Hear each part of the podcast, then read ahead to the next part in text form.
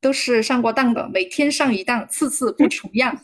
然后，那么对我们吃过什么就是生活中玄学的亏呢？今天就带你解密一下玄学的那些事儿。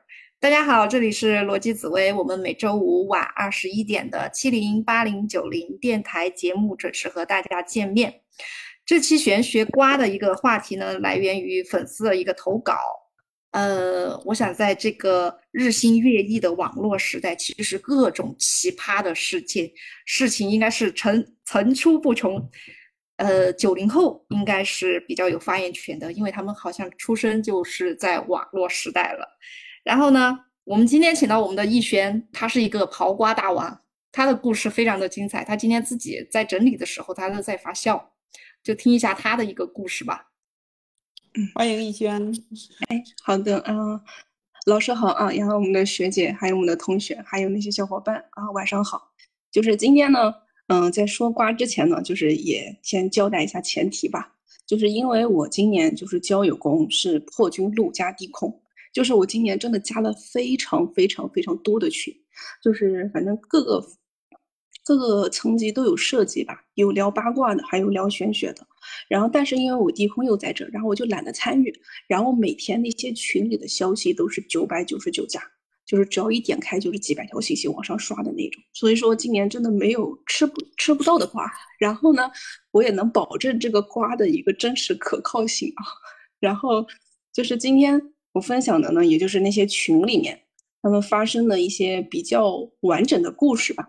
然后目的也就是为给大家去提个醒，就是因为现在确实我们能接触到很多很多的东西，因为我懂嘛，所以我接触的时候我都是抱着一个就是，呃，就是那种非常平淡的心情去看待的啊，就非常平淡的心情，然后反正就是就当看故事啊去接触的。然后呢，就是我想把这些东西讲出来呢，大家也能就是多留个心眼儿啊，然后以后也用这种比较平淡的心情去看那些东西。然后，首先第一个事情呢，叫做 地狱三头犬事件啊，地狱地狱三头犬，地狱三头犬，哦哦，对，知道这个，嗯 嗯，对。然后当事人呢，就是是群那个那个群里的群主，然后那个群主呢，他，嗯，我先我先讲一下他他身上的一些故事啊，就是他是群主，然后他也卖那些蜡烛啊，就是那种什么什么什么。就魔法蜡烛之类的，然后呢，那天他们首先他们在群里呢，就嗯讲蜡烛它怎么样，然后有个人说说这东西是智商税，然后两个人就吵起来了，群主跟那人就吵起来了，然后吵起来之后吧，然后就是互相问候全家的那种，就我看了之后嘛，我在我看的时候眉头直皱，全家人，然后他们不仅在群里骂，然后他们还发朋友圈骂。那为什么我知道他们发朋友圈呢？因为他们发完群发完朋友圈了，还发还晒到群里，然后就是这一串的行为嘛，我就觉得这两个人岁数加在一起，可能还有还没有我的鞋码大。然后，然后就是就是那个群主，他不仅他在群里跟那个网友互骂，然后呢，他还在群里去晒他怎么骂他前男友的，他怎么骂他怎么骂他家里亲戚的，然后他反正骂完之后，就肯定会把聊天记录晒进去，然后就就。就是我为啥知道她跟她前男友骂呢？因为是刚才那个两个人吵架互相爆出来的。然后，呃，他他反正就是那个人吧，就是你能感受到他的戾气是非常重的。就是，嗯，因为他在群里怎么说呢？他说他能够感知恶意，就是感受到外界的一个恶意。嗯。然后呢，他他他当时怎么跟他嗯嗯前男友互骂？就是说，他说他跟他前男友，他找他前男友聊天，然后说。他走人行道过马路，然后感觉后面有车过来，然后他就停下来了。他说他把他他把这一次的经历啊，就这一段经历称之为差点死里逃生。然后当时我看的我就，嗯，然后就然后他前男友呢就就就就就挑他的语病嘛，说你差点死里逃生，你是差点还是没逃掉啊？然后他说那男朋友他前男友说这么多年了啊，你走路还容易走神啊？然后，然后那女的就怒了，就骂上了，然后就就开始攻击他了。就那男的就简简单单只说这句话，他就骂上了。然后那男的说：“你你不是说你能感知恶意吗？你感受到我讲话的恶意了吗？”然后那女的说：“那我说你全家死了，我也没有恶意。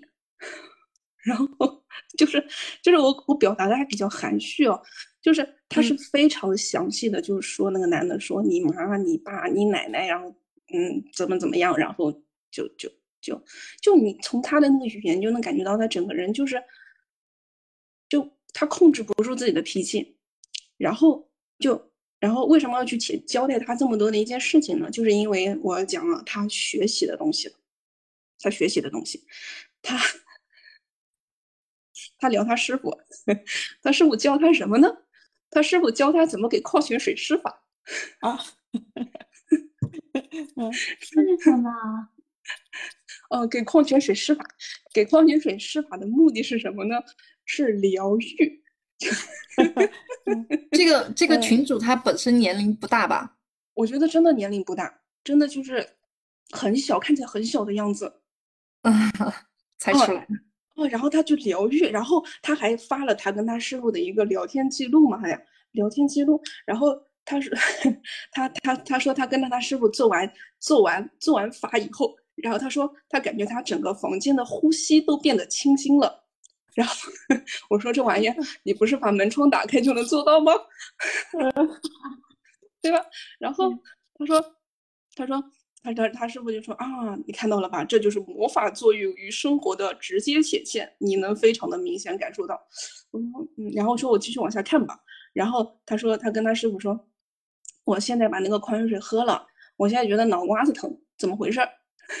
他师傅说，他师傅说，因为水流疏通了你大脑当中的堵塞跟淤积，把空间清理掉了。强效的拔除了你脑中的毒素，所以你脑瓜子疼。我就想他是不是够会变的？我现在想，哇，真是堪称医学奇迹哈！我说这这个东西，你不是应该，如果真的这么牛逼的话，你不是应该到医院里面去吗？对吧？你不是，你不是应该去挂那那那些什么脑科那个，简直就是你就是神呐，你就是被可以被万人称颂的那种，是吧？然后，然后他说他，然后他说老师傅，我脑瓜子疼，怎么回事？他师傅说没事，你睡一觉就好了。然后呢？然后，然后好像也不知道是过了几天那个聊天记录吧，然后他又跟他师傅聊天了，说说师傅，我喝完水了，现在脑袋瓜子有点热啊，怎么回事？然后师傅说啊，没事啊，你嗯，你你喝完这么多就是这样的一个状态啊，就是。嗯，你有没有感觉到自己现在心灵比较平静啊？然后说什么，嗯，什么你能感受到一种外在的能量？然后，然后，然后就就就就大概就讲这些东西嘛。总总体看下来，我感觉他喝完矿泉水之后就两个感觉，要么脑瓜子疼，要么脑瓜子热。然后也，然后哎呀，然后然后讲那个他那个师傅的事儿，他然后人家就问我说。我也不知道群里面其他人看到他讲这些话是什么反应，然后呢，我就，我就，然后人家就问了，说，哎呀，你你你这师傅挺挺牛逼啊！我也不知道人家说的是真话还是假话，然后说你师傅还能教什么呀？然后他就截了一张图，然后他说我师傅能教什么？首先教怎么样进行肉体飞行啊啊？怎么样 飞行？肉体飞行？哦，对，就是天飞。六六六六六六，然后呢，呃，什么练习，嗯，极度痛苦的爱情诅咒，然后发动改变天气的黑暗潮汐。我去，妈呀，这是这是精神病院吧？还有 走错屋了，还有那种定向的瘟疫传播，我可以攻击一个城市。瘟疫传播，那直接得给老美投点不就完了？然后那个什么。召唤地狱三头犬，全方位保护你一天。然后我我我先我先拦你一下，我说可能有的同学到现在可能没听明白地狱三头犬是个什么东西。然后然后我想给大家解释一下这个名词，地狱三头犬呢，它是来自于希腊神话里的，它翻译成中文的名字叫科尔博斯。然后这个科尔博斯就是一个一只狗，然后它有三个头。他干嘛的呢？他是替替那个哈冥王哈德斯来在冥界和这个人间之间了。哈德斯不是控制着这个冥界吗？然后呢，这个这个犬就在他门口帮着他看着门儿。然后就是说，在希腊神话里，他们在讲，就是如果一个人去世了以后，然后这个死者的灵魂就会先进入到冥界受审判。然后这个这个时候呢，他然后这个时候呢，就是说这只这只狗呢，它就管着这个人，你只许进不许出。但是这个狗它有个 bug 在哪儿呢？因为它有三个脑袋，它它对它们这三个脑袋会互相争吃的，能懂吗？就如果就扔来一个吃了之后，他们会这三个头之间会互相厮杀，然后就是那个呃。你那个普，呃，普绪克是为了见她的老公丘比特的时候，就是就是，反正就是有那么一个故事，就有有人要为了怎么办呢？就扔了一个面包，让这三个让这条狗它自己就跟那儿去呃争吃了，然后他们就可以通过这个时差，然后就跑进去。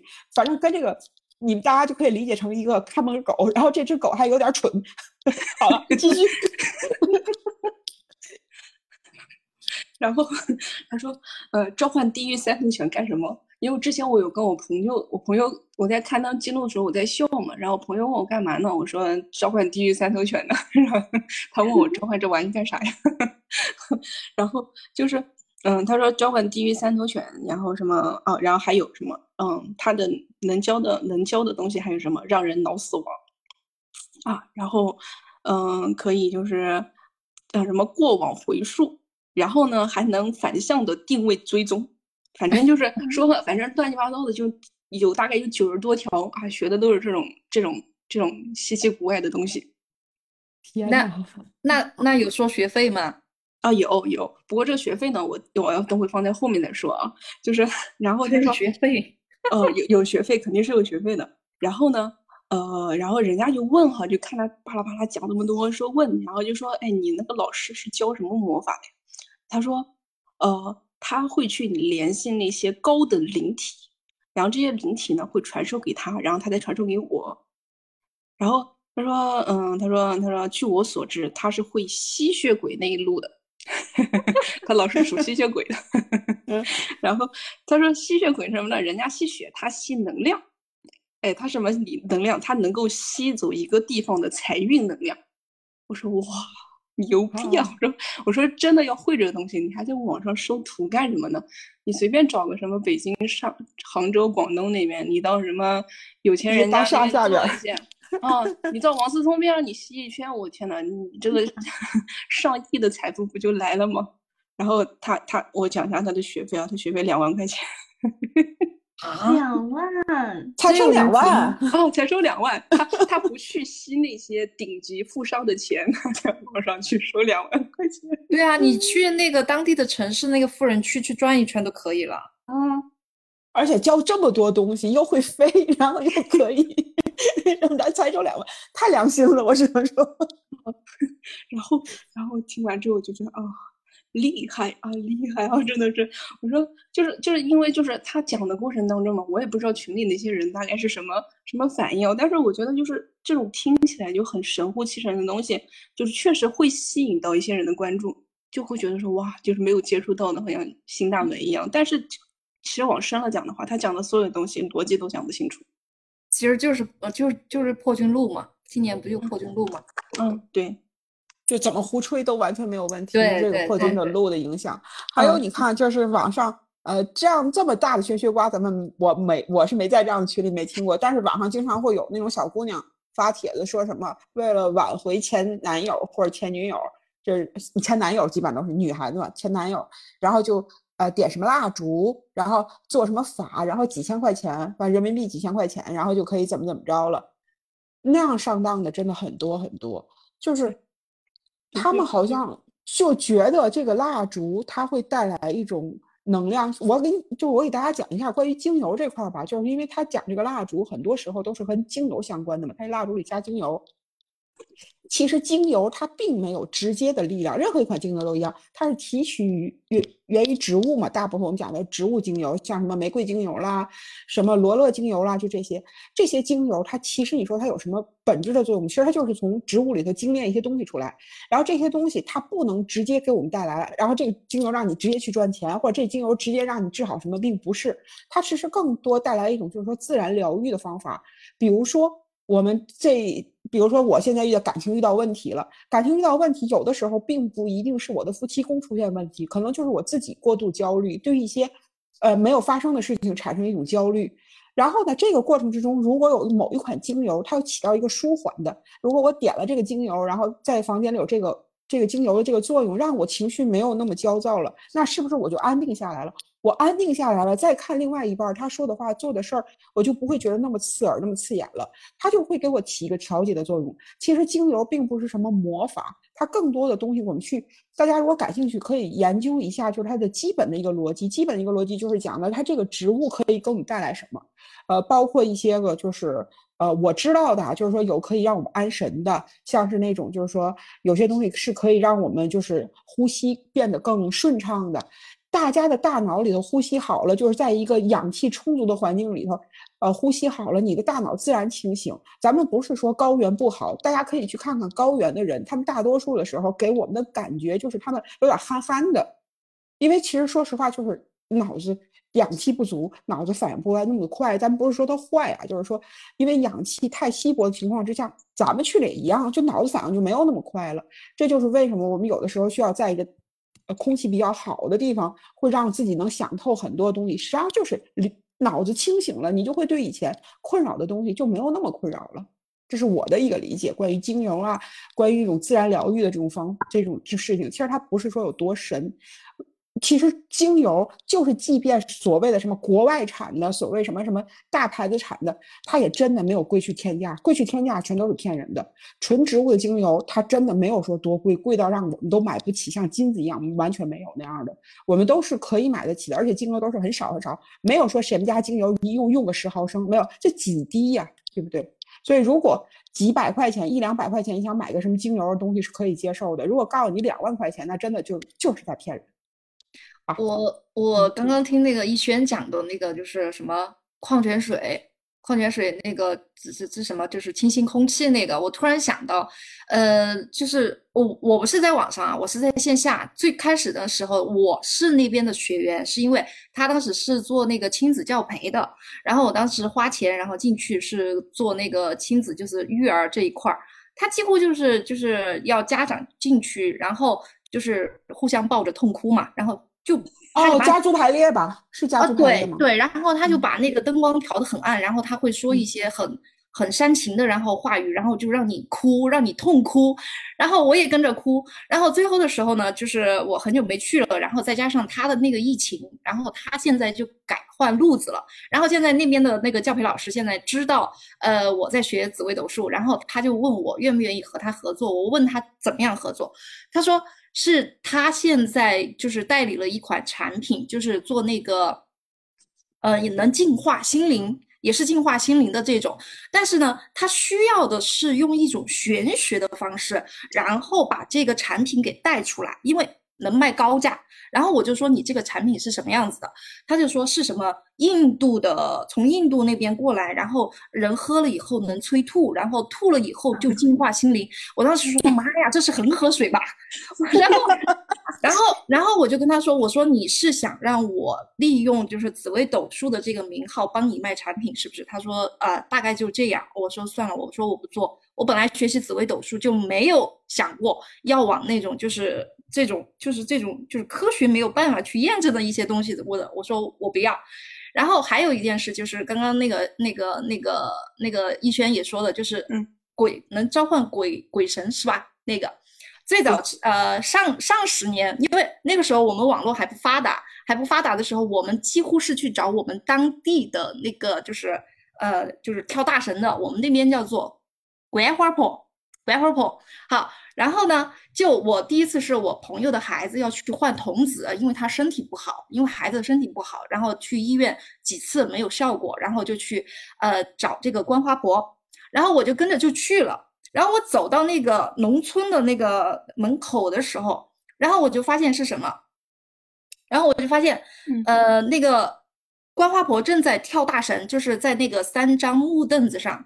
然后再走，然后在嘴里就神叨叨的，然后手上拿着的那个符就在嘚嘚嘚就就在念，对吗？然后最后不小心他的脚崴下来了，就是摔下来了。然后他说了一句话，我用四川话表达一下，就是哎呦，这个鬼还凶得。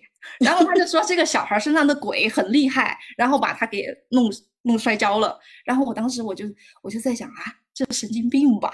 然后后来的时候，呃，现在我学了以后，我发现我朋友的那个孩子，他其实就是大限，他极恶宫有问题，所以他怎么样，他的这个病他都很难医治。嗯，然后这就是让我想到一句话：有病乱投医啊。就是不管我们是个人还是家人，还是说，还是说，就是说孩子，呃，我再补充一个，补充一个点，可能可能在价值观上可能不太正确，但是是一句实话。我当年在上学的时候，我有个同学，然后我们，你想我上学的时候，那差不多都是两千年以前的事儿了。然后呢，我的同学他那时候他他小的时候，他奶奶可能就过世了，然后他爷爷在就是又娶了一个后老伴儿。然后就是他不是他亲奶奶了，但是这个亲这个奶奶到他家时间还并不长，然后就得了喉癌了。得了喉癌之后，因为他的那些叔叔啊姑姑都不是这个奶奶生的，所以说对这个奶奶只有一种就是说呃礼貌性的这种看望，并不会说是那种那么上心，像自己的妈妈生病了怎么样。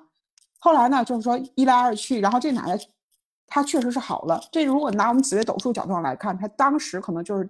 就是在那个流年或那个大限里头遇到饥饿宫有问题，然后但是呢，她后边就没事儿了，或者讲她她后边通过一些什么，就是比如说她下一个大运的饥饿宫，或者是有科，或者是有这种贵人，可能就帮她用一些方子，让她调理好了。那时候我们也小，我才十来岁，十几岁上初中嘛。然后我同学就说了一句话，我今天想想这句话都很经典。他说是他们家里人说的，他说这幸亏啊是个后奶，是个后妈。如果是亲妈，治都给治死了。大家能明白这句话吗？没听懂吧？就是说，当我们家人有有身体有抱恙的时候，我们作为他的亲人，会不会想方设法帮他去治？就像刚才讲的这个妈妈一样，他就会想更各种各样的，就是说科学，就所谓的科学，就比如到医院里头，呃，拜访名医呀，就四处求医问药，比如说到全国各地大医院啊，或者怎样，会不会？如果说我们家，是我们自己身边的一个亲人。但是呢，他大当他的大运流年极恶宫就是那么糟糕的时候，再有点煞星的时候，我们有的时候碰上了医生，可能都是搞不太清楚这个病，不是说医生故意使坏的，他可能对医生来讲，他的判断，我不知道大家有没有在大医院就医的感受，就是在那种比如说北京的同仁或者什么，就你到那去了之后，那医生来看你的那个时间只有十几分钟。甚至可能就是说，当时那个就各种条件限制，你就是你没有办法让那个医生就是在一个特别，你不能保证那医生在一特别好的状态之下看你的这些数据。然后呢，医生他给了一些方法都是常规的。对于我们去治病，医生先给一个药，如果一个药不行，就再换药；如果再不行，再换药；再不行，再换办法。医生不可能一上来让你同时去使用五六个治疗方法。可是当我们自己极恶功。就是说流流年或者是大限有问题的时候，你到哪去，大夫他总没有办法给你找到确实符合你这个病症的这个药，他最多了就给一些缓解的。然后如果要是说，就像我我同学讲那个案例，他奶奶不是亲不不是亲的，他所以他一些姑姑什么没有那么上心，就让他慢慢的去靠时间来延缓，结果他。度过这个阶段之后，他人好了。可是如果是亲人的话，治一个星期、两个星期，发现没有用，又换一个大夫，可能又用一个另外的办法，等于这个人在他生病的同时，又接受了很多药物的刺激。因为我们讲药，不就是这个问题？它药都是化学的产品，哪怕是中医的，就也也有一些个，就是这这种，我们中中文经常说一句话：食药是，就是说，呃，都是药就会有毒，对不对？他这些积累的。对吧？积累在他身体里，对他来讲就是一个更大的伤害。他就让他可能都没有办法走出那个大限或流年，是不是这个概念？所以这是一个价值观不太正确的话，但是道理上我们绝对觉得它道理上是绝对没有问题的。我我记得那个哦，对我就是想说，好像棉花那个什么童粘童子那个还还有点可可怕。我还有我还有好多瓜没讲呢。先说极乐宫这件事情，我之前有一年，但是我没有看盘啊。我那年就是在家里着凉，就是冬天的时候，但是蹬被子，蹬被子，我的后腰着凉了，等于说被子全在左边，我侧身躺着，整个背后全露着。到了第二天早上，呃，不说不说到第二天早早上凌晨到三点之后，我就已经疼的整个人涣散了，我就站躺也躺不住，坐也不是，站也不是，我凌晨三点站在家里扶着墙。疼的呀！靠着靠着想想都疼。我想到这场面都会觉得疼。嗯，然后第二天早上呢，我妈一醒，一大早就是疼到睡不着觉，然后就是疼到失去了知觉的那种，太累了，精神疲惫的情况下我才睡着。等我睡醒之后，我妈立刻带着我去了我们这儿去了几家医院，两家医院，先先是去按摩，按摩之后没有用，又去了那个忘了是哪儿了，反正三甲医院去了之后，他先让我去，就是也是去这个。那叫什么呀？推拿的那种肌肉科，先去看，人家说没什么问题啊，说我腰后面疼，是不是肾有问题？说是不是子宫有问题？让我去拍了 B 超，然后又让我去拍了啥，花了好多钱。最后人家说，哎呀，看不出来什么问题。我说医生太疼了，你不知道我昨天晚上经历的什么，太疼了，真的要半条命，浑身冬天浑身上下出着冷汗。然后后来就是走到了一个，就突然。想起找我当时，呃，高中的时候，嗯，体工大队的一个老师，他是一个扎针灸的医生，现在退休了，自己开个小馆儿。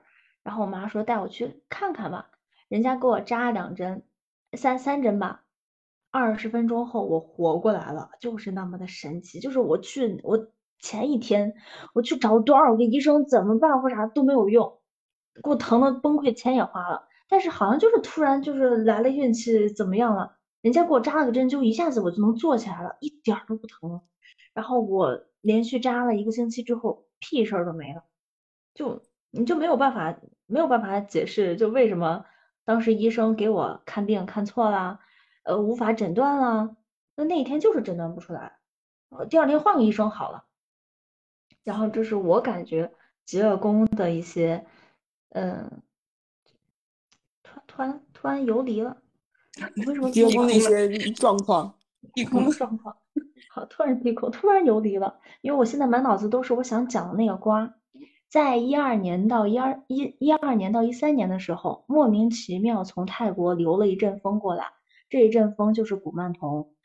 文明的讲古曼童，呃，邪恶的讲它是分分挂件型的古曼。和人胎型的路过，当时在我们校园里面非常的流行，就是莫名其妙非常流行。无论当时的贴吧、小说都在讲有关古曼的一些故事呀，多悬呀！他买了一个娃娃放在家里呀，喂他一杯红色的饮料跟绿色的饮料，就可以让他，你就可以对着他许愿。美名其曰是你在帮助曾经死去的孩子。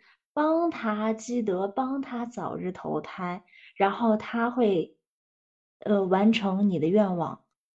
当时所有的那些就是宿舍里的同学们都会觉着啊，很棒，然后拿着这种噱头来洗脑自己，让自己的所有的利益、功利心，我想要怎么怎么样的许愿，所有的功利心变成一个很好的一件事情，变成了一件积德行善的事情。就这么一个美名其曰，让我们宿舍基本上女生人手一个，恨不得古曼童的娃娃。呃，当然那个时候买不起那种，呃，很很逼真的娃娃，真的做的跟那叫什么呀，S D 娃娃一样，有鼻子有眼，非常精致。但是更多的是以那种钥匙挂件型大小的，比手掌还要四分之一个手掌的大小，就那么小的一个小挂件，然后。叫什么小红啊、小蓝呀、小帽红帽子呀，就类似于起一些外号蓝裤子呀，然后呃脐带脐带宝宝啊，就他们的长相不一样，其实就是用泥捏出来的，然后很手工、很很劣质，长得非常的呃随机，长得很随机，五官都是拿像墨水点个俩眼珠滴滴，然后画一个小嘴儿，就这么三条线形成的一个五官。然后再或者有精致的佛牌之类的，佛牌暂且不讲，古曼这个呢，它就就很玄乎。你把这个东西啊，你给它，嗯，念，你就类似于念往生咒一样，念那种可以为了这个小古曼积德行善的咒一样。但是它是你要用泰语发音，你用中文发音他听不懂。然后人家会淘宝淘宝卖家会给你发一串儿什么阿摩达卡。什么就忘了，就是一串儿，你得念这个东西。你得用日不不呸，说错，你得用泰语发音念关于这种让孩子呃那个叫啥就往生哎那种那种投胎轮回投胎轮回对轮回再发再发泰语。我就心想，这跟喂我们熊猫一样，得用得用四川话来说，是吧？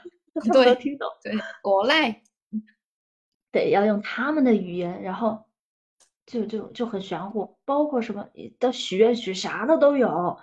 呃，嗯，什么呀？让我的男朋友那时候你想想，那一就就学生，让我的男朋友回来。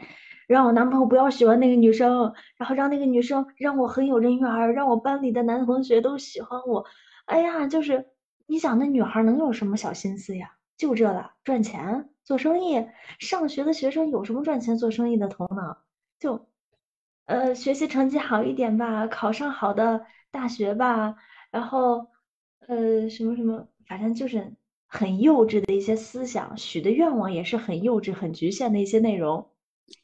当然呢，由于我也在这个宿舍里，多多少少的也也觉着哇，好牛逼啊！然后也加了那么几个所谓师傅的微信，因为我不可能跟泰国的师傅直接联系啊。他们是一个叫做地陪的，就是泰国地陪，呃，就包括如果你想去泰国去请佛牌、请古曼的时候，他作为一个中间人，作为一个陪你的翻译，然后这样的一个中间人。开始做起了类似于泰国佛牌古曼童的这种代理，然后还可以通过微信视频，通过微信视频把你的照片发过去，然后他拿 iPad，然后就就是我看着师傅拿着 iPad 里面我的照片，就是看着我就就看看着我的照片，那种感觉就很诡异的，然后他拿着视频录像直播。你看，师傅正在给你许愿，给你保佑，然后看你接下来的运势如何。真的就是这么看我的运势如何，看着我的照片来看我的运势如何，就这么着了，我还真信。然后又我我也买了蜡烛，但是呢，我的蜡烛它不仅不香，它还没有味道。为什么没有味道呢？因为是远程烧蜡烛，八百八十八。远程烧蜡烛，他他不能从泰国给我寄回来一串蜡烛，就是那个师傅替你代烧蜡烛，然后给你许愿，做什么，让你成绩优异，让你人缘变好，让你什么什么就，我纳了闷儿了，我当时怎么想的？远程烧蜡烛，我还真信了他的鬼了。你好歹给我寄过来一个蜡烛，我自己烧一烧，闻闻味儿也行啊。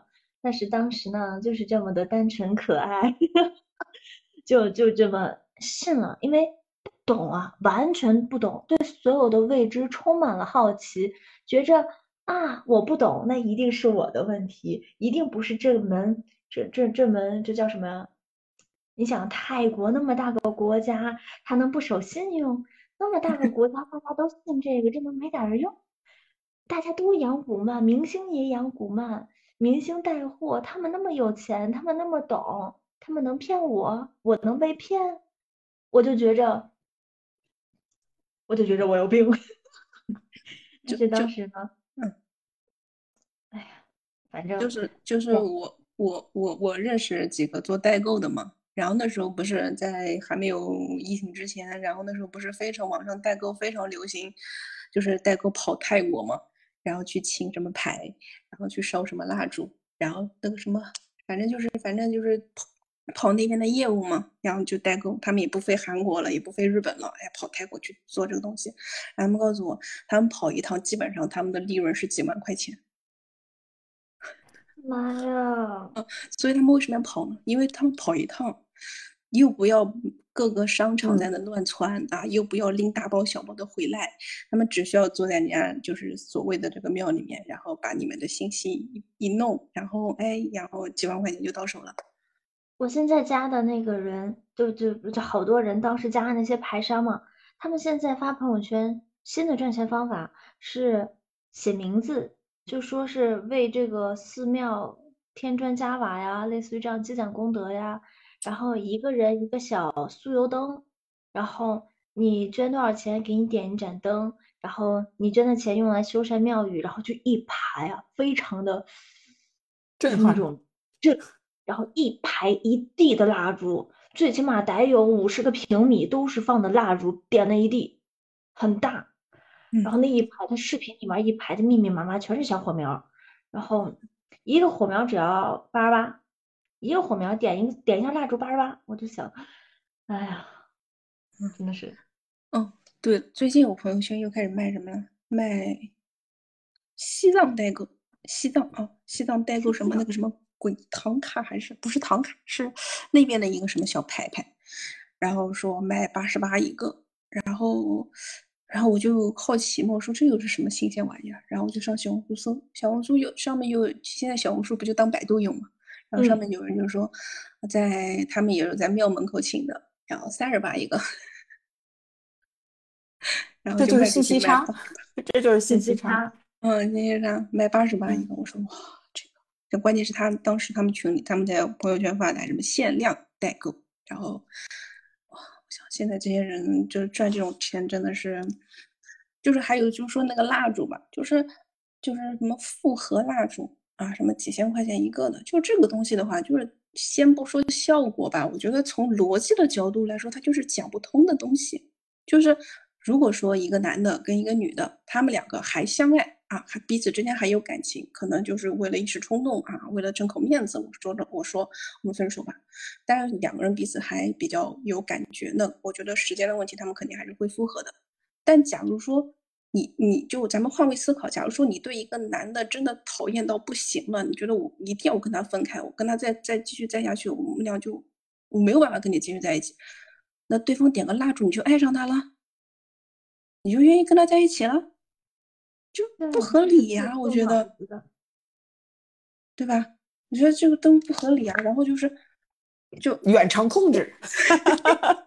洗脑，因为这种，因为因为这种方式是最简单的，嗯，最简单的就能满足，对，最简单的方式满足自己的一个欲望而已。对呀，我觉得这这这这，就你也不需要付出什么东西，然后你你也不管你们俩当时为什么分手的，就觉得点个蜡烛，我们俩就能重新在一起了。这这东西，如果这个结果是重新在一起了。那大师什么都不会说。如果结果是没在一起，大师就会告诉你是你心不成。哎，对，对我之前之前就是网上有个非常非常火的一个帮人点蜡烛的，然后那个人还上过电视嘛。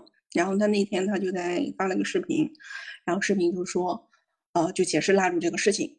他说你要想想点蜡烛，你首先你就得，呃，你你你首先什么？第一个你得相信我，然后第二个就是说。嗯，你你心得诚啊，你你你就是反正就意思就是说，你这个点蜡烛，如果事情没成，你别怪我，就是这个意思。免责，你看我们买什么东西时都会有一个免责协议嘛？对对对对对，就是免责协议，就意意思就是这个。然后当时看完他视频，我人都傻了，因为他点蜡烛非常的贵，真的是几千块钱一个，而且他就以卖蜡烛为他的主业吧。而且新城这件事情他是无法考量的，嗯。它不像是说你你说了我，比如说体重不达到多少，你就不会被入选。你这种都有一个硬性的指标，就是说拿数字衡量。新城这个东西其实才是悬的一个东西了，对不对？我们根本没有办法去解释什么叫新城，而每个人对这所谓的新城，他要有不同的理解。然而，这个无法度量的东西，就是所谓的大师去在他这个免责协议里给大家签署的这个东西。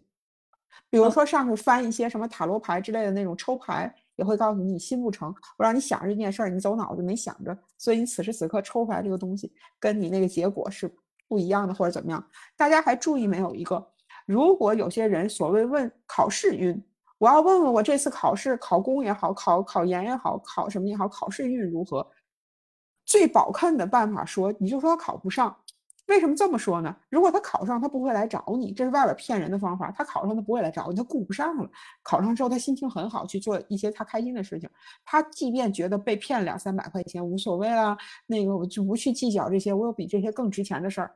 如果他考不上，哎呀，你看大师算的多准，他反而还会帮你去做广告。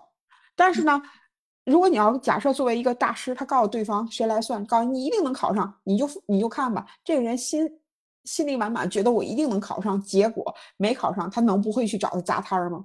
对吧？这就是说，在所谓的这些大师里，他们去骗人的时候，其实是有一个，哎，就怎么讲呢？心理学的一个东西，他怎么样可以让他自己总处于一个不败之地？嗯，对。就是那个师傅，我刚才翻了一下，我当时吐槽的一个东西啊，我他他视频当中是三个点：第一，你要虔诚的相信他；第二，你要付出相应的努力，你去做事儿。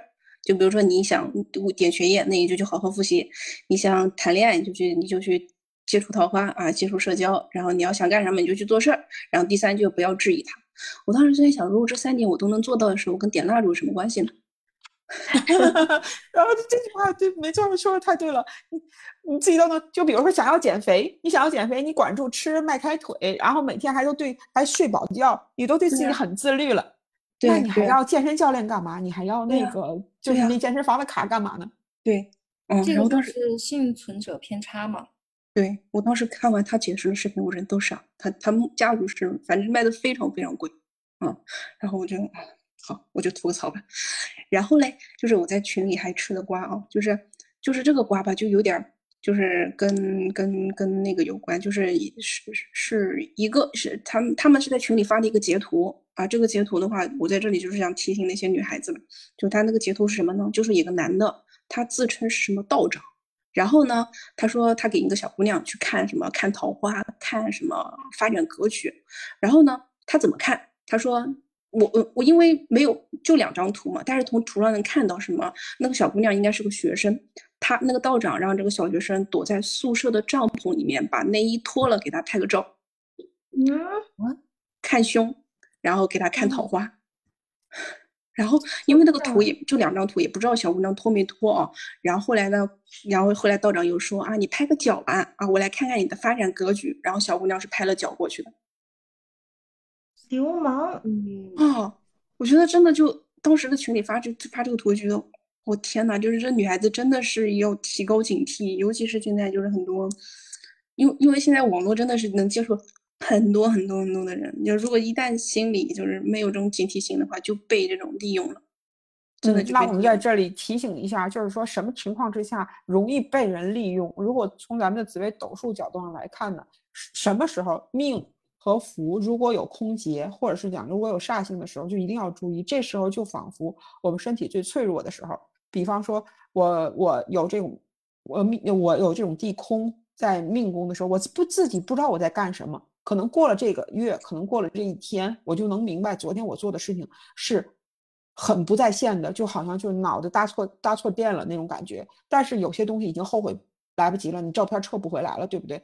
所以，当我们有这样的日子的时候，你先看好你自己。我今天留日是这个状态，那么我要做的事情就是，我不要在这个日子去做这些奇奇怪怪的事情，我让自己去睡觉，好不好？如果你流，你今天心情就是加上心情又不好，又是地空，然后这种情况，给自己哪怕喝一点点，就是说那个小酒，让自己。可以有晕乎乎的感觉去睡一觉，你明天可能这些东西对你来讲都不是干扰了。可是，在这个时间点，越让你自己就是天人交，就是这种对战的时候，你越想去找这些东西的时候，你越会发现，你找完了之后也不是一个对的。这个时候带来的伤害，可能后续你要用很长的时间去把这个弥补下来。就像刚才那个例子，如果小姑娘反应过来了，他会不会对他那个照片的流出，他就会一直揪心，揪心很久。对于任何一个女生。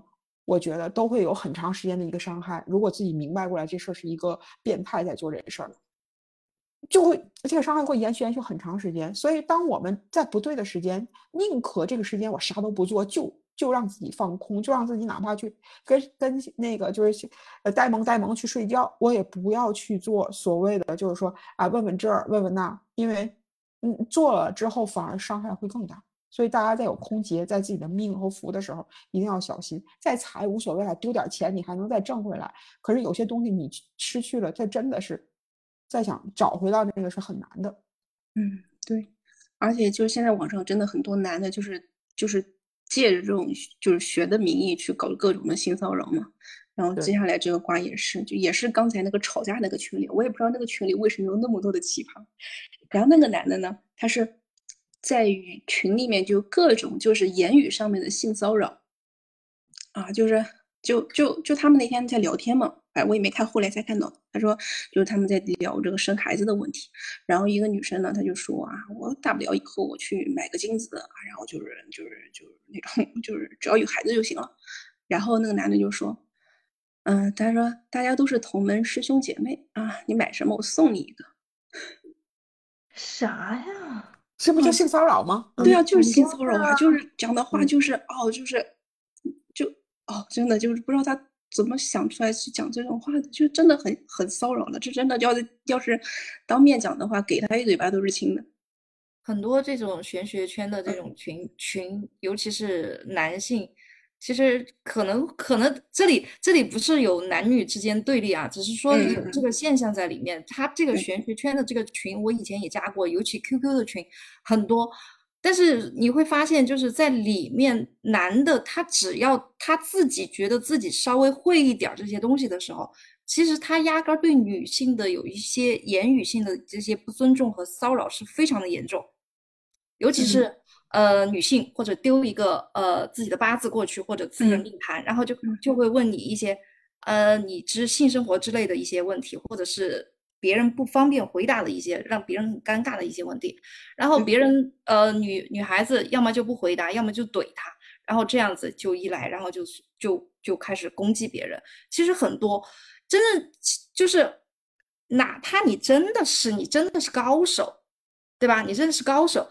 就是那种半吊子，这种男的可能刚刚接触一点这种八字啊，或者是懂一点，然后就开始了，就很多就是污言污言秽语的非常多。然后这个男的吧，他他的基础知识也是很奇葩，就他是搞塔罗的嘛，就是咱们就是知道塔罗有四元素嘛，对吧？就是什么水啊、水啊、水风，呃，对对，就是在塔罗当中，它的一个四元素就是相对来说是比较独立的。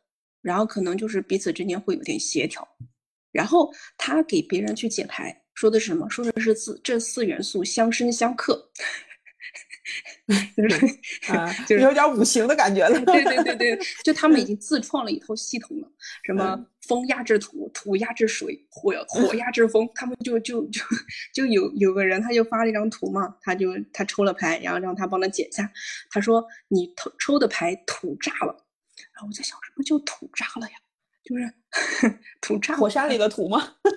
然后他说，他说什么圣杯国王是从土里延伸出来的阴性能量，然后巴拉巴拉巴拉讲了一大堆。还好我这边这边有一些接触啊，这个这个真的。所以这就是为什么我们在还在命理师班里再继续就给大家普及一些星座的知识，或者是讲究一些塔罗的知识。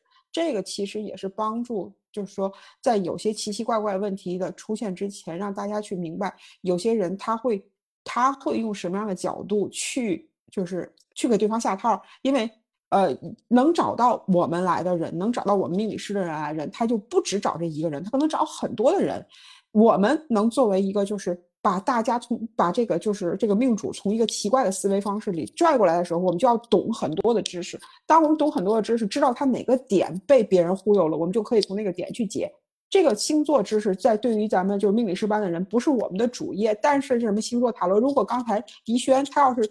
不懂，他要是不懂这个塔罗牌的话，他就不知道这个四元素是没有办法像，就是说这个咱们讲金木水火土，它的这种互通性是完全不一样的。如果现在怡轩懂，怡轩懂这个了，怡轩就可以把站在一个角度上来讲，如果这人是他的呃，就是这他的顾客来问他，他就完全可以解释这是两套完全不同的系统。这就是为什么我们在命理师班也会去讲这些东西。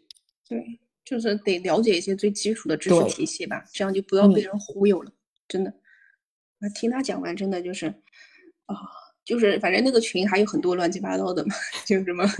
我觉得一，我觉得逸轩这个可以再去开一个第二、第三、第四期，给我们大家一起继续这个，真的很有意思啊。对，然后就是群里说。我最近经常看到蛇，我觉得这种这种东西不就很正常吗？夏天嘛，对吧？就是空气潮湿啊，我觉得这种动物啊，就是到处跑，我觉得很正常。然后群里有人说，你上辈子应该就是条蛇，我 还是白娘子呢。反正今年破军路什么话都可以说。然后呢，也非常感谢逸轩给我们带来的这些非常搞笑的、怪异的这些瓜。然后呢，呃，我们的粉丝群也有很多呃九零后、零零后的小朋友们。如果呢，你们以后要去做一些玄学的时候呢，一定要分清楚对方到底是图你什么，图财、图色，尤其是女孩子要注意保护好自己。好啦，感谢大家的一个收听，我们下周五九点晚上九点继续在这里跟大家一起聊天。